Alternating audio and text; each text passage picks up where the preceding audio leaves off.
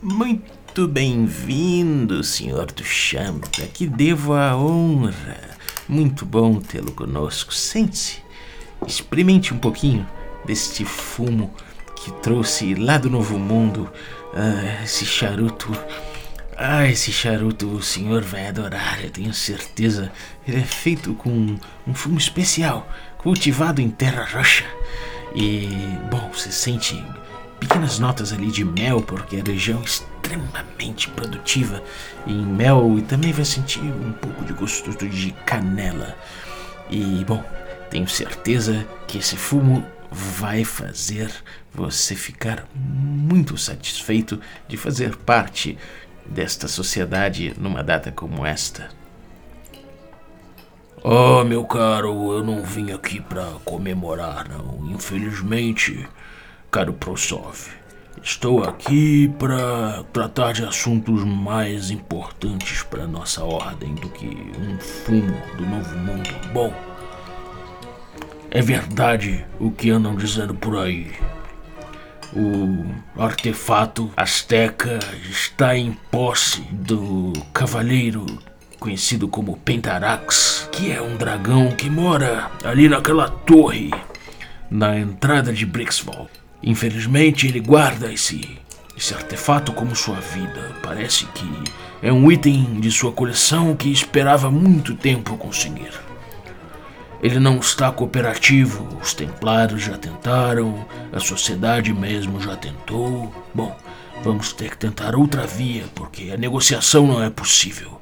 E você sabe, se esse artefato cair nas mãos dos desgraçados da Ordem Hermética do, do Amanhecer Dourado, vamos passar por outra guerra. Amigo do culto, quer café? Café com quê, meu querido? Café com Dungeon. Glória, aleluia. Bom dia, amigos do Área da Casa. Estamos aqui para mais um Café com Dungeon na sua manhã com muito RPG. Meu nome é Rafael Balber e eu estou bebendo aqui o meu café delicioso da Ovelha Negra enquanto eu ouço as últimas fofocas sobre o mundo da magia do meu grande amigo Pentarax, um cara que é um cavalheiro, um grande gentleman, dragão. A gente vai falar hoje de magia na Nova Europa que é aí a magia que acontece na, no cenário de Castle Falkenstein. Mas antes eu quero lembrar que você pode inclusive tomar um café como o meu, purinho, delicioso, artesanal, da ovelha negra com sabores diferentes, cara. Cada sabor é de uma região, é o café é de uma região diferente, você pega as informações todas, né? Agricultura familiar, pequenos produtores, então é uma cadeia lógica de produção boa para todo mundo e que traz um café especialíssimo, cara. Recomendo muito. Se você quiser acordar tomando um café como o meu, vai lá em ovelhanegracafés.com.br e utiliza o cupom Dungeon Crawl, tudo maiúsculo. Se você quiser um cupom especial, aí, cara, me consulta no Telegram se você for um assinante. Se você não for, pode se tornar. A partir de 5 reais você se torna um assinante.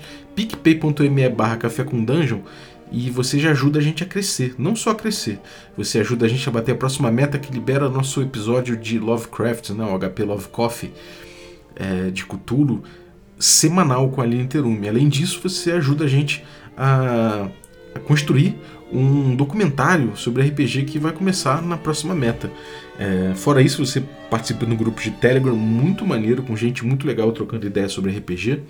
Você também é, participa de sorteios dos nossos parceiros e recebe conteúdo extra. Então picpay.me barra dungeon e dá essa força pra gente.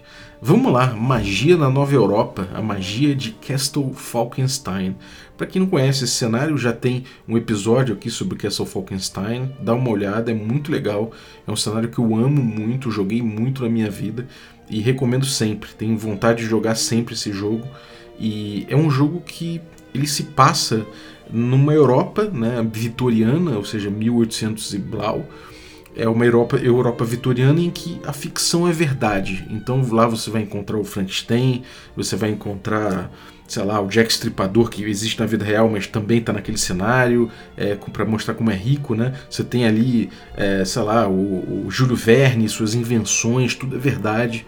É, e também fatos históricos da vida normal acontecem lá, né? Então você vai ver essa mistura né, do real com o imaginário lá sendo tudo real. Inclusive magia, né? E isso torna o cenário muito interessante. Uma coisa legal é, é que a magia especificamente ela é muito bem pensada, né? não somente a textura dela no cenário, né? como, como, como ela imprime no cenário, mas como o sistema tratou. Né? O, o autor desse jogo, que é o Mike Pondsmith, é um dos meus game designers favoritos, e ele realmente ele fez um excelente trabalho em pensar né, essa magia e depois conseguir traduzir ela para o sistema.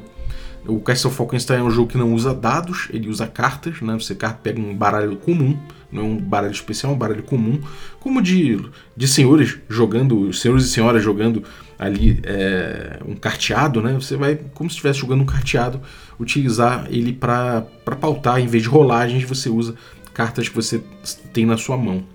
Bom, o sistema de magia também usa isso. Mas antes de, de, entrar no sistema em si de magia, eu quero descrever a magia desse mundo.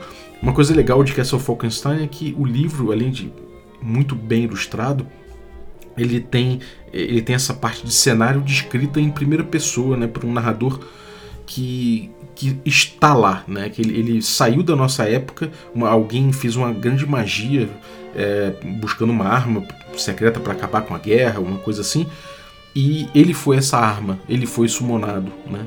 Então você vê que a magia era muito importante para o cenário, até para a própria concepção né, do livro, do produto em si, porque é um cara sumonado da nossa época que conta isso e ele fala com o nosso olhar, é como ele faz essa, às vezes, do visitante, né? Nós, nós somos os visitantes representados por ele ali.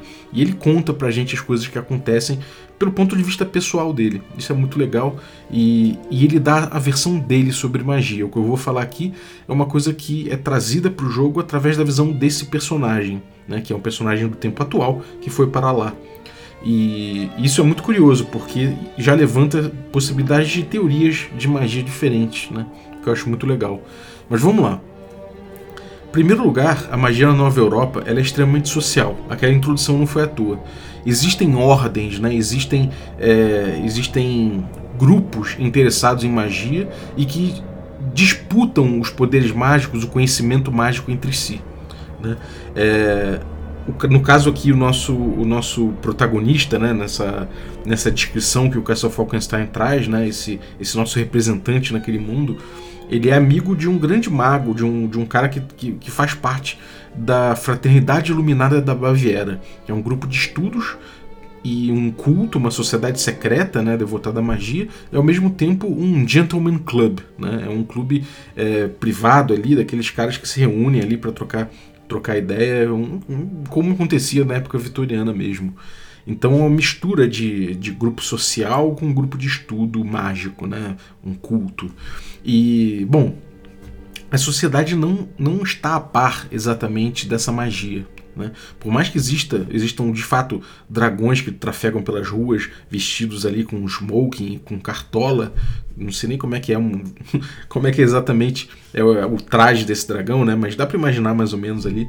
Então é muito curioso ver um, um, um gentleman dragão, né? Isso é uma coisa que existe, mas ao mesmo tempo a magia em si ela é uma coisa invisível aos olhos.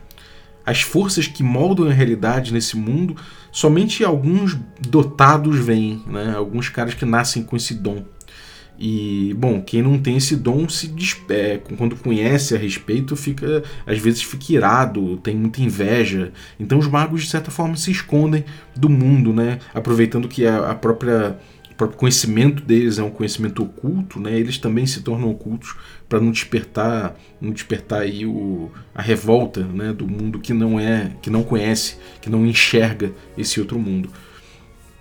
Então, bom, é, muita gente se pergunta até por que eles não se unem né, e tomam conta. Será que eles são muito poderosos? Eles são de fato muito, muito poderosos. Né? As magias deles conseguem, é, conseguiriam arrebentar com uma cidade inteira. Né? É, por outro lado, eles têm essa compartimentação em grupos e seitas e, e agendas particulares, né?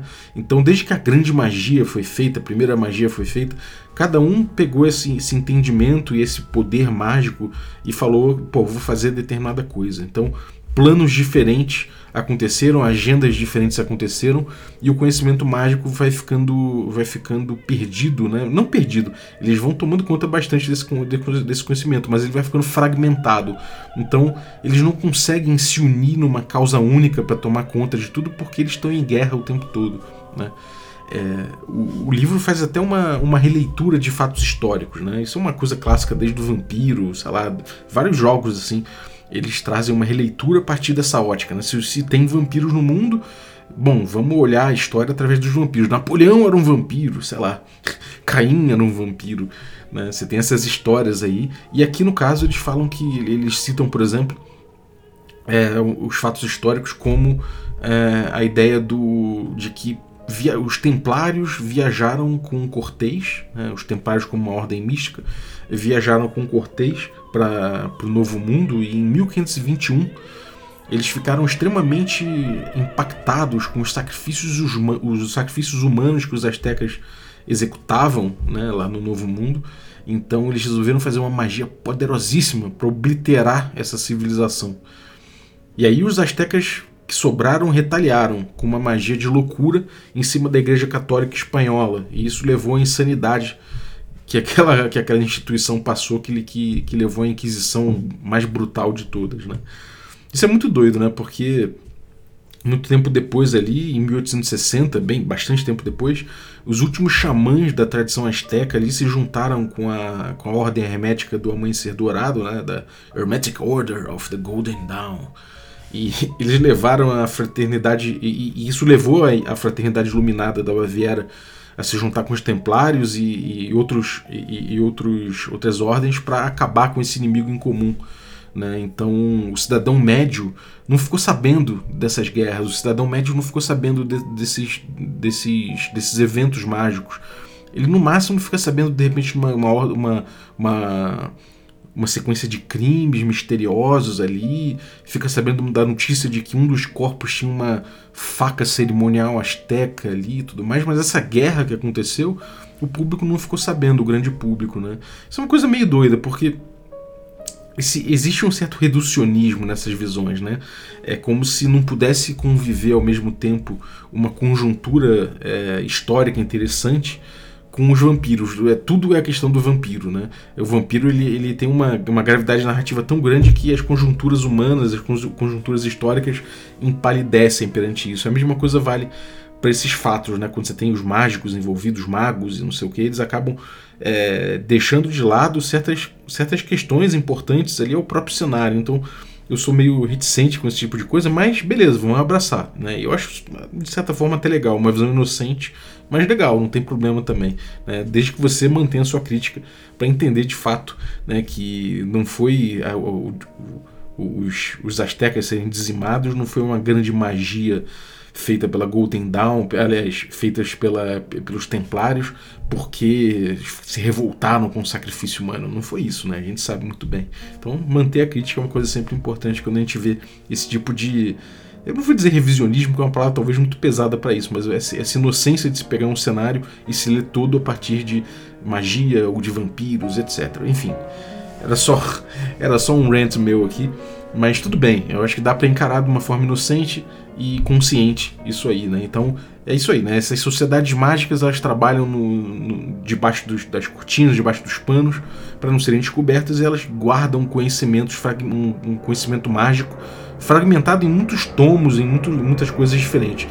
Esses conhecimentos eles falam sobre a manipulação de nós etéreos em nível subatômico, no nível dos quarks ali segundo, o, segundo esse personagem, né, como ele descreve, é que quanto melhor você é em feitiçaria, melhor você enxerga esses nós de energia mágica e manipula eles em torno de si. E nesse ponto é muito legal, porque a descrição dele chega muito, muito ali no fringe science, né? Parece ele, ele, ele fala de um jeito pretensamente científico sobre isso, né? E ele fala até, pô, será que o, o, o, o, que aconteceria se esses mágicos ouvirem que no futuro há a teoria das supercordas e tal? Ele, e é uma coisa engraçada, porque de fato acontecia esse, esse iluminismo, né, essa ideia de que o, você, pela razão, pela ciência, você conseguiria chegar em tudo, então encarar a magia de uma forma iluminista, né, também científica, é interessante. Isso aconteceu, por exemplo, com o espiritismo, né? O espiritismo é, surge é, também com uma, com uma ideia iluminista, né? uma ideia de que você, você, de que ele é uma ciência, que ele é comprovável cientificamente, tudo mais. Então você tem essa, esses ramos assim do, do, do, conhecimento, né, do magia, espiritismo, não sei o que, não sei o que, sendo tratados de forma científica mesmo em decorrência desse movimento, né, do iluminismo que é muito forte nessa época aqui. Enfim, é, e aí o cara fala aqui, né? Ele fala que ele descreve que, bom, talvez magia sejam campos magnéticos, né? É, ele, cara é da teoria que magos controlam com as suas vontades os seus próprios campos magnéticos e os campos magnéticos de fora de si, e, e eles têm esse poder hereditário, né? De, desse controle magnético que vem da miscigenação com as fadas. Então eles herdam isso porque em algum momento algum ancestral seu é, teve relações com as fadas. E, e, essas criaturas, as fadas, são feitas de pura energia. Né? E aí ele comprova isso, né? De, porque é, existe um maquinário mágico nesse jogo, eles chamam de Engine Magic, que é um maquinário mágico, e esse, esse maquinário tem que ser feito de metal estelar, né? ou Cold Iron, como eles chamam, não sei como é que foi traduzido. E, nem o, o Engine Magic, nem como Cold Iron foi traduzido exatamente, eu não tenho a versão em português aqui, mas que, enfim, é, para você ter esse maquinário mágico, você precisa usar metal estelar e que, que essa natureza magnética, né, não por acaso, é, é um metal letal para as fadas. Então, se as fadas é, forem acertadas por uma arma feita de metal estelar, elas morrem, porque a energia, elas são criaturas feitas de energia, né? Então essa energia delas é a terra, é aterrada por esse metal é, esse metal estelar. Então ele começa a pensar dessa forma: bom, metal estelar afeta o campo magnético, e bom, aí ele faz os cálculos dele lá para dizer que isso provavelmente é uma questão de campo magnético. Enfim, o que importa é que as magias elas têm é, esses nós mágicos né, que estruturam a magia é, de maneiras particulares né, e diversos os magos vão percebendo isso e moldando, mas eles acabam percebendo e conseguindo categorizar né, como eles se manifestam. Então, nós de magia, de energia relativa à matéria, uh, por exemplo, a magia que, que afeta a matéria diretamente, eles tendem a ser ordenados, lineares, eles tendem a ser é, é, quase símbolos né, geométricos ali. Já os nós relativos a, a, a, elementais, né, magias elementais, eles se ramificam organicamente, eles, eles assumem formas mais orgânicas, mais, mais longilíneas e tal. Já os nós relativos à, à emoção, eles são ligados à alma, né? Eles são circulares, helicoidais, eles têm esse, essa coisa espiral, né? Eles espiralizam muito, então eles têm essa, essas formas. Os nós relativos a estruturas espirituais, eles parecem raios, rachaduras em um espelho, eles se bifurcam, né? caminhos retos, cortados, assim. Então você tem basicamente quatro espectros ali de magia, né? quatro, quatro estruturas diferentes que se formam a partir desses tipos. Então existe uma, uma, uma sei lá, cada magia é, é de um tipo. Existem as magias é, de matéria, as magias de as magias elementais, as magias de, ligadas à alma, né, as espirituais e as magias emocionais. Então são quatro tipos de magia que ocorrem nesse jogo. É, os magos eles usam basicamente a, a intuição deles para perceber essas, essas estruturas e manipular esses nós mágicos para gerar um efeito particular. E aí os gestos que eles usam, as palavras que eles escolhem, é, de certa forma ajudam eles a memorizarem e entenderem as decisões né, que eles tomam ali nessa manipulação das energias para chegar em determinados efeitos. Então, o, que é importante, né, isso é uma coisa importante porque manipular errado é, pode fazer o seu cérebro virar paçoca, virar tapioca, como eles até usam tapioca no, na, na, edição em inglês. E, ou uma cidade inteira pode ser obliterada num erro né, de manipulação dessas forças. E, bom, aí você vai é, catalogando esse conhecimento, né? E aí surgem as ordens mágicas. E elas colecionam esse conhecimento coletado sobre efeitos mágicos derivados de, de determinadas manipulações, vão catalogando isso e formando corpos de conhecimento, né? É, eles chamam de lore, né? Eles chamam de lore de cada, de cada casa dessa. E uma vez que você conhece essas práticas por trás da magia, né? De, por exemplo, você conhece as práticas por trás de, de magias de invocação, beleza. Você consegue invocar qualquer coisa, né? Você conheceu a, a base das magias de invocação num lore desse, e agora você pode invocar qualquer coisa. É, você só precisa entender o que e como você vai, vai, vai summonar, você vai invocar e isso os magos chamam de definições né, específicas. Então, no, nesses corpos de conhecimento, você pega o que, que é o, a base da magia, por exemplo, invocação ou necromancia, sabe? dando um exemplo, chulo. E as definições você cada mago vai fazer para realizar a magia. Né? É, enfim. Esses corpos de conhecimento eles são guardados pelas ordens de forma exclusiva e extremamente secreta. Né? O que uma ordem guarda, a outra não tem acesso. E o que torna. E isso torna impossível uma teoria unificada da magia. Isso é uma coisa interessante, né? Porque é contrário, é, é, é completamente oposto do que acontece no Ars Mágica. O Ars Mágica ele tem uma teoria unificada da magia e isso, é, isso acontece porque existiu uma, uma disciplina mágica que cria um campo de força em torno do mago. Né? O Bonissago descobriu isso. E aí, é, um mago, a Trianoma, que é uma maga diplomata, ela sai por aí é, meio que numa diplomacia da canhoneira, obrigando todo mundo a, a, a, integrar a mesma ordem, né? a passar seus segredos integrar a mesma ordem hermética pelo, pela ciência global de magia. Né? Enfim, é, é outro cenário. É... E aí você tem essas ordens, essas ordens elas guardam esses corpos de conhecimentos, elas ganham grande poder, né? É, e aí isso acaba gerando uma guerra. A magia, ela é uma, no, no, no Castle Falkenstein, ela é para ser encarada como magia que tem aspectos sociais, né, por essas ordens, e isso desencadeia guerras constantes entre as fraternidades arcanas, as associações, os cultos e submundos da cidade. Então, eles batalham por, por, uma supremacia arcana o tempo todo. E entrar numa, numa irmandade dessas é uma tarefa extremamente complicada. E precisa você precisa normalmente de aprovação dos outros membros, você precisa passar por, por uma pesquisa sobre a tua vida, às vezes passar por várias provações. Então isso, isso é uma coisa que é difícil você ser aceito, mas de toda forma eles procuram pelas pessoas que têm o dom, né, que conseguem ver esses veios de energia mística que estão na realidade aí, mas que nem todo, todo mundo conhece ver, consegue ver. Então, enfim, eles remontam também a tradições, né? Essas ordens aí, elas remontam a tradições diferentes.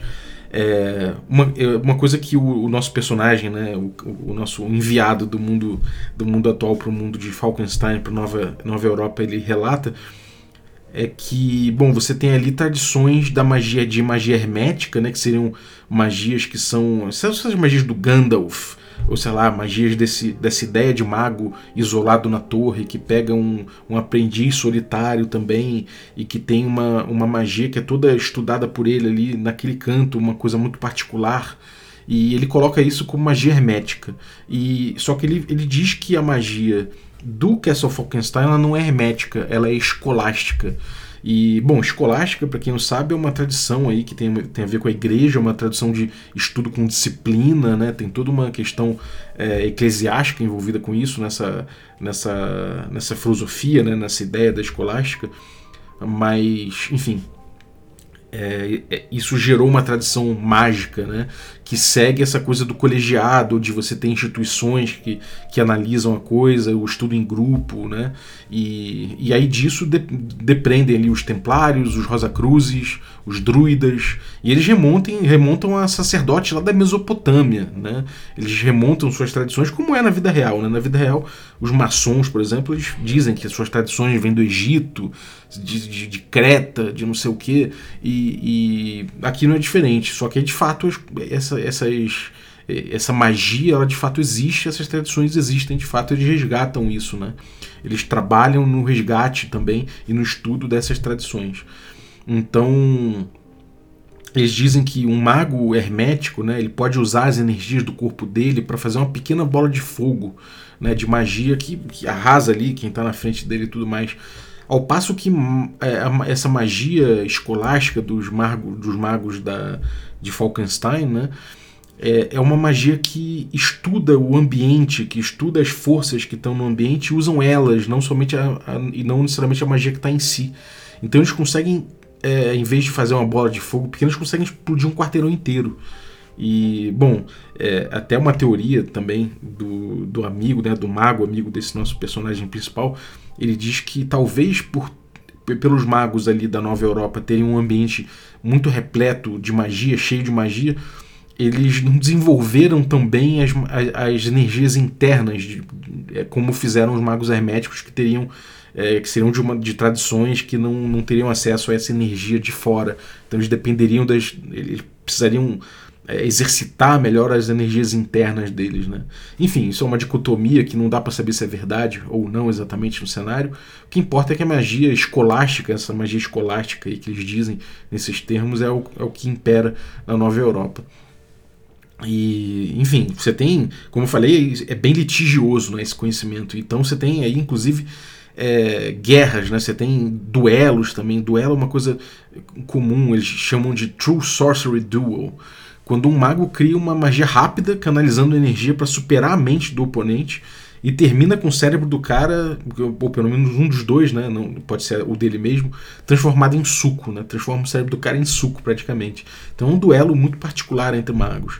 E você tem também a ideia de magia instantânea, né? Magia que o mago pode, ele pode se exaurir, ele não precisa ficar buscando energia do ambiente, ele consegue de repente se exaurir como um mago hermético, né? E, e ele pode é, usar os seus próprios nós energéticos ali do seu corpo como um suéter, né? Que vai se desfazendo até a morte, ele pode usar aquilo até morrer.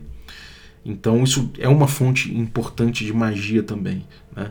É, enfim, voltando às ordens, elas se organizam ali em, em, alguns, em alguns grupos, né? E tem vários grupos no, no Castle Falkenstein, isso é muito rico, isso é muito interessante.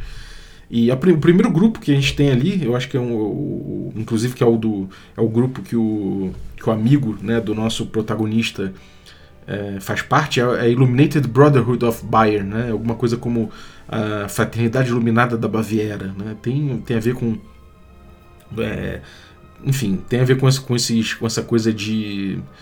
de do iluminismo, né? Tem um pouco de iluminismo aí, de você de você tentar é, ascender pelo conhecimento, né? De você é, buscar conhecimento, de você é, tem até a ver com essa coisa dos, dos Illuminati, né?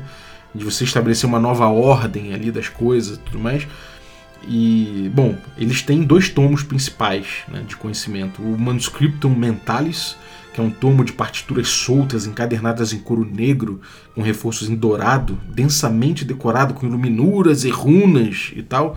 E você tem, tem, você tem o Leorun's Scrolls of Dimensional Movements, que trata de projeção da forma física, outros planos e teleportes, esse tipo de coisa. É uma sociedade iluminista, né, de forma geral, socialmente falando também. É um gentleman's club também, ou seja, funciona ali de um jeito social extremo é, mas também pesquisa né, essa, essa coisa da magia aí para entender melhor né, o, o, certas, certas tradições. Você tem também a Hermetic Order of the Golden Dawn, né, que é a ordem hermética do amanhecer dourado, que também né, existiu aí, na, existe na, na, vida real, e que foi fundada pelo Crowley, que é um demonologista, e eles são meio obcecados por poder, né? Então eles têm aí dois tomos principais, que é o Dark Libran of Necromancy, que eles têm várias magias ali é, relativas à necromancia, e você tem o Libran of Summonation, que eles trabalham com, com invocações, né? É, você tem também a Grand Order of the Freemasonic Lodge, né? a grande ordem do, sei lá, do, dos, é, também dos Freemasons, né? Do, dos maçons aqui. E eles pregam a boa fé entre os homens, eles têm ideias bem liberais e tal, e acaba que cada um toma o seu rumo, né? E dentro deles aí, às vezes, eles têm que lutar contra indivíduos que despontam, né? Com ideias maldosas e tal. E aí eles têm man o Manuscriptum Universal Alchemic, que fala de transmutações e tal, são, é um livro de alquimia.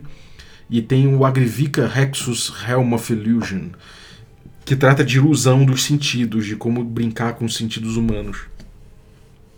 Você tem outros também, tem a, o, a Ordem do Templo de Jerusalém, que é uma coisa meio de cruzados ali, tem uma veia meio religiosa, são os guerreiros da tradição mágica, uma parada assim. Enfim, você tem várias casas dessas, várias ordens dessas, cada um com, com seu tomo. O tomo é muito bem descrito, até fisicamente, isso é muito legal. Né? E você tem que trabalhar para conseguir acesso a esses tomos aí. É, cada tomo tem uma lista de magias ali, mas é, não é bem uma magia. É, é com o fim pronto ali, né? Uma, é, é, um início de magia, né?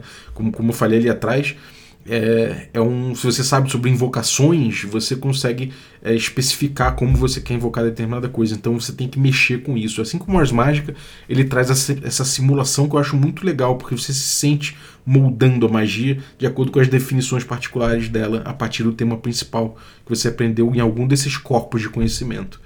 É, as durações, né, as definições de magia, é, depende ali de cada, de cada lore. Né? Então você tem é, os blocos de construção de magia, as definições dela, e cada definição dessa de magia, né, desculpa, cada, cada construção de magia dessa, por exemplo, você tem as magias de invocação, né, ou sei lá, você tem aqui o Manuscriptum Universal Alchemic, beleza.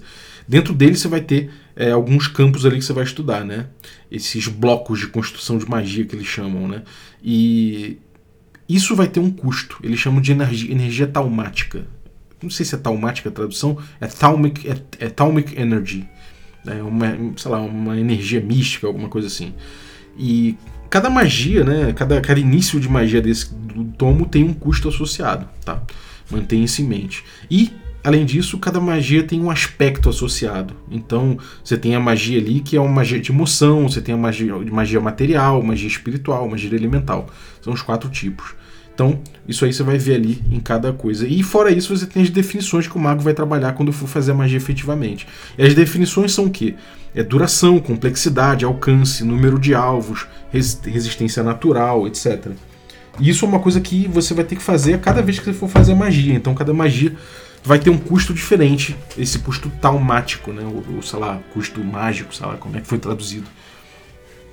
Então você vai somar né, o que você tem ali do Talmic Energy da, da espécie de magia que você está fazendo, por exemplo, é, de magia de, de, invocação, de alguma coisa, e você vai trabalhar com essas definições aí e chegar no custo. Né? Cada definição dessa aumenta o custo um pouco. E, e aí você vai ter que congregar forças do ambiente. Você vai ter que começar a manipular as forças do ambiente quando, quando você vai fazer a magia. Ela não sai instantaneamente. Você tem que tem que ficar ali acumulando poder do ambiente. O ambiente, inclusive, é um ambiente físico mesmo. Ele 10 km mais ou menos ao seu redor é, é, o alcance né, desse teu, dessa, dessa tua manipulação energética. E isso é traduzido em jogo pelo Sorcery Deck, o que eu acho uma coisa brilhante. A energia mística disponível nesse ambiente ela é representada por um baralho, um baralho normal desse, né? De, de dois A's, né? Esse tipo de coisa assim. Então eles chamam de Sorcery Deck e essas energias elas são finitas, né? Elas são representadas ali em sua finitude, porque dois magos não conseguem usar a mesma energia ao mesmo tempo. E os naipes representam os aspectos. Então a gente tem aí é, as magias relacionadas à emoção, são, são o naipe copas, material, ouros, espiritual, espadas e elemental, paus. Então você tem o Sorcery Deck ali. O mago começa a acumular essa energia, né, que a gente chama de Talmic Energy, e ele confronta o quanto que ele acumulou com o, com o quanto que a magia precisa para ser feita, de, em termos de Talmic Energy da magia mais as definições. Aí você contrasta. Quando você chegar ali, né, quando você chegar naquele valor de acúmulo de magia, você faz a, você pode escolher fazer a magia. É, enfim, tem, entra nesse cálculo também a habilidade sorcery do seu mago, né? Seu, todo mago, quando você cria o personagem, você tem que botar é, uma competência, a mesma competência ali em, em, em sorcery, né? Então ele perde aquela competência ali, aquela competência fica fica tomada pelo Sorcerer. E ele, ele é bom naquilo ali. Né? Então o valor dele naquele, na, em Sorcerer vai abater do quanto ele precisa acumular. Né? E é isso, esse é o sistema. você puxa uma carta a cada dois minutos de jogo, né? É, de, em game, né? Então você passa dois minutos o mago saca mais uma carta, que é como se ele estivesse acumulando mais magia. Ele pode fazer outras coisas enquanto isso. É... Então é, você vai acumulando isso, né? vai acumulando, e mais de um mago pode acumular essas cartas, essas magias. Então isso é muito legal, né? De fato, o trabalho em grupo dos magos faz a diferença demais. E, bom, você tem ali dois tipos de poder que você pode acumular.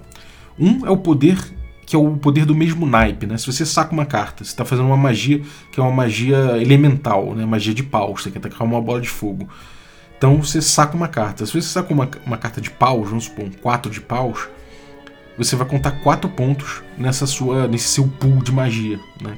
Para essa magia. 4 pontos de energia tálmica, sei lá. E aí, né, você tem é, o que eles chamam de poder alinhado. Porém, você pode pegar um poder desalinhado também. Em vez de pegar uma carta de paus, você pode pegar, sei lá, uma carta de, de copas. Então você pegou um 6 de copas. Não importa, qualquer poder desalinhado vai valer 1. Então você tinha 4, agora você tem 5. Você tem 5.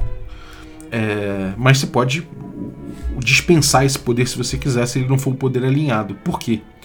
Porque existe uma coisa chamada Harmonics. Quando a magia ela é feita com algum poder desalinhado ali dentro, né? A carta com maior, com maior desalinho, por assim dizer, né? Então se você tiver ali um, sei lá, um rei de copas, beleza, isso aqui é a carta que é, que é mais alta, né? Então o, o harmônica aqui nessa magia vai ser de copas. E aí o que isso quer dizer? Né? É, é, quer dizer que você vai ter você vai ter aspecto, aquele aspecto representado por aquele naipe, né? Que, que no caso aqui é emoção, é, aquela magia ela vai ter efeitos secundários relativos a emoções. Então, de repente, você pode deixar todo mundo puto à sua volta com a magia que você fez, você pode ficar completamente transtornado. De repente, as pessoas podem começar a, começar a chorar. De repente, o alvo da sua magia ele fica ali durante um tempo frágil emocionalmente. Enfim, o, o mestre vai decidir, né? O, o, narrador vai, vai decidir qual vai ser exatamente o efeito desse, desse harmônica. Mas é muito legal, porque isso dá uma dimensão caótica para o jogo que é muito interessante. Então isso acontece quando você resolve fazer magia e tem algum poder desalinhado ali. Né? É... Enfim. É...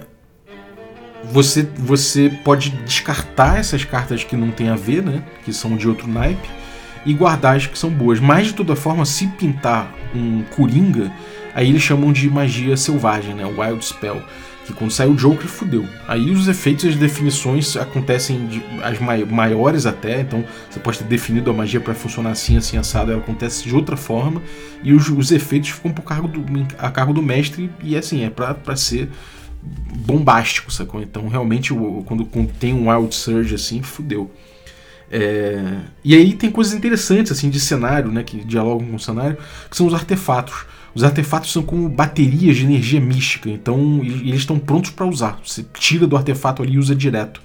E normalmente eles estão aliados a um aspecto, né? Eles têm ali um naipe. É... Ele não é construído do nada, né? Ele não é feito, tipo, você tem que fazer um pegar um item que foi craftado exatamente para ser aquele artefato você cria ele ele começa bem fraco. Ele vai ficando melhor com o tempo, ele vai sendo aperfeiçoado pelo uso. Né? Então os itens, os, as relíquias, os artefatos mais poderosos, eles são extremamente antigos e, e, e muito utilizados. Inclusive eles vão ficando frágeis. É, e aí é, o rating né, de, de, de, acúmulo é de 100 pontos de energia tálmica por, um, por cada ano de uso regular desse artefato. Né? Então, e ele inclusive pode ir se atunando a outros naipes, né? Então isso é uma coisa curiosa. Então, cara, é muito legal isso, né? Isso, isso traz uma, uma, coisa, uma coisa é, uma coisa automática de que a história daquele artefato imprime no jogo, né? A história é importante. Ele, é, quanto mais poderoso ele é, mais história ele tem, né? Então isso puxa muito para esse lado, que eu acho uma coisa muito legal. E fora isso, o mago pode é, ele pode se ele pode se desfazer, né? Ele pode, ele pode, não sei como é que ficou em português também, né? Unveiling, que eu acho que é o nome em inglês. Ele pode ir se, ele pode se desfazendo, né, sua, das suas energias pessoais, as energias místicas no seu corpo para fazer magia. E cada ponto de saúde que ele gasta, ele ganha dois pontos de energia tálmica. né? E mas uma coisa curiosa é que não precisa ser dele. Você consegue ritualizar uma outra, um, um ser vivo, fazer uma oferenda, uma parada assim, é, um sacrifício, né? Desculpa, oferenda não, um sacrifício e você ganha esses pontos de acordo com o ponto de saúde que você tirou. Então, é, sabe, num desespero o mago pode acabar tendo um dilema moral ali. É, eu acho muito interessante. E, inclusive, vilões vão tender a, a usar bastante isso sem ligar, né? Então, cara, é muito legal. Eu acho muito legal a forma com que o Pondsmith tratou, né, ele, essa ideia de magia do cenário dele. Ele conseguiu construir né, isso de uma forma muito legal, amarrando muito bem o cenário e, e o sistema, né? Acabou que a textura que imprime é deliciosa, cara. As cenas que você, que você acaba é, vivendo, vivenciando no jogo por conta desse sistema de magia, você buscando acumular magia, tem, pô, querendo assumir ou não ali, se você coloca um aspecto é, desalinhado e assumindo harmonics, a chance de sair um, um, um Joker, sabe? Isso é, isso é muito legal, cara. Eu gosto muito desse sistema, me diverti muito com ele, sempre tenho vontade de jogar Castle Falkenstein, ainda que eu não jogue há, muitos anos. Então, é isso aí, cara. Talvez, assim, eu não consigo ver exatamente uma coisa muito ruim no, no sistema, mas de crítica a esse sistema fica que talvez ficasse mais, é, ficasse mais tentador você assumir Harmonix no jogo se as cartas de naipe diferente valessem o ponto inteiro ainda sabe? É, em vez de valer um, ela valesse, valesse ainda, vamos supor, você tem uma, vai estar tá fazendo uma magia de espadas, mas você saiu um, saiu um, um copas. São quatro de copas, beleza. Ele não vai valer um, ele vai valer quatro. Né? Mas você está assumindo ali um, um harmonic. Porque se for um umzinho, né? É, sei lá, tudo bem que às vezes vai fazer uma diferença imensa, né? No, no, jogo eu senti que muita gente assumiu Harmonic porque precisava daquele round e naquele round saiu uma carta que valia 1 e aquilo era suficiente. Mas talvez fizesse as pessoas pensarem mais aí em assumir Harmonix se, se fosse o valor inteiro, né? Não sei, não sei dizer, não é uma, é uma crítica que não, não, não é. Eu acho que precisa ser testado isso assim, mas eu acho que talvez funcione melhor. Né? Mas de forma geral eu acho retocável, assim, acho muito interessante, muito bom aqui. E, cara, recomendo demais o, o uso desse, desse sistema. Se você. É, cara, uma coisa que eu acho muito legal é que ele é plug and play, cara. Você consegue tirar esse, esse sistema do, do Castle Frankenstein e acoplar qualquer outro jogo facilmente. É só pegar um baralho e botar ali. Usa os, os pontos que eles, que eles sugerem aqui para cada magia. Você pode até criar os seus, os seus corpos de magia, né? seus, seus lore de magia aqui, seus livros e tons, e acoplar no seu cenário tranquilamente, cara. É um sistema muito legal. Ele dá uma versatilidade que lembra um pouco Ars Mágica, né? Em termos de você craftar tua magia ali, de você construir tua magia se sentindo mago naquele momento. Ainda tem esse, esse lance que, que, que é interessante de você acumular magia na carta. E, pô, acho que imprime muito bem. Então, é isso aí. Esse é o sistema de magia do Castle Falkenstein. Aqui, lembrando, se você quiser conhecer mais sobre o, sobre o sistema, né? A gente já fez aí um, um apresenta, né? A gente teve, teve aí uma apresentação do Castle Falkenstein, não teve review sincerão dele. É, se eu voltar a jogar qualquer hora dessa o Castle Falkenstein, pode ser que eu faça um review sincerão, porque eu gosto muito, mas ainda não temos review sincerão. Temos aí o, o, a apresentação dele, mas vale a pena dar uma olhada lá porque é muito interessante. Então, então é isso, galera. Muito obrigado aí você que ficou ouvindo a gente até agora. Vale usaço aí pela tua audiência e muito obrigado você que apoia o Café com Dungeon e torna possível essa aventura. Vale usaço aí. É, o Jopes, né, o João Pedro Cunha do Carro, muito obrigado pelo teu apoio. É, e obrigado aos demais Café Expresso. Obrigado também aos Café com Creme. Dentre eles aí vou agradecer o Vasco José Santos Lima. Muito obrigado, Vasco, pelo teu apoio. E valeu também aos assinantes Café Gourmet. Então são eles aí o Erasmo Barros, Gilvan Gouveia, Ricardo Mate, Pati Brito, Adriel Lucas Balheiro, Rodrigues, Bruno Cobb, Diego Sextito, Rafa Cruz, Abílio Júnior, Denis Lima, Marcelo Pires Bentes, o Craven, o Jean Paz, o Francioli Araújo, o Rafael Caetano Mingorance, o Rafael Garotti Rezende, o Caio Messias Cavazana, o Pedro Cocola, o Erasmo Barros, o Tito, o Marcos Paulo Ribeiro, o Germano Assis e o Rodrigo de Lima Gonzalez. Galera, muitíssimo obrigado pelo apoio de vocês, um abraço e até a próxima.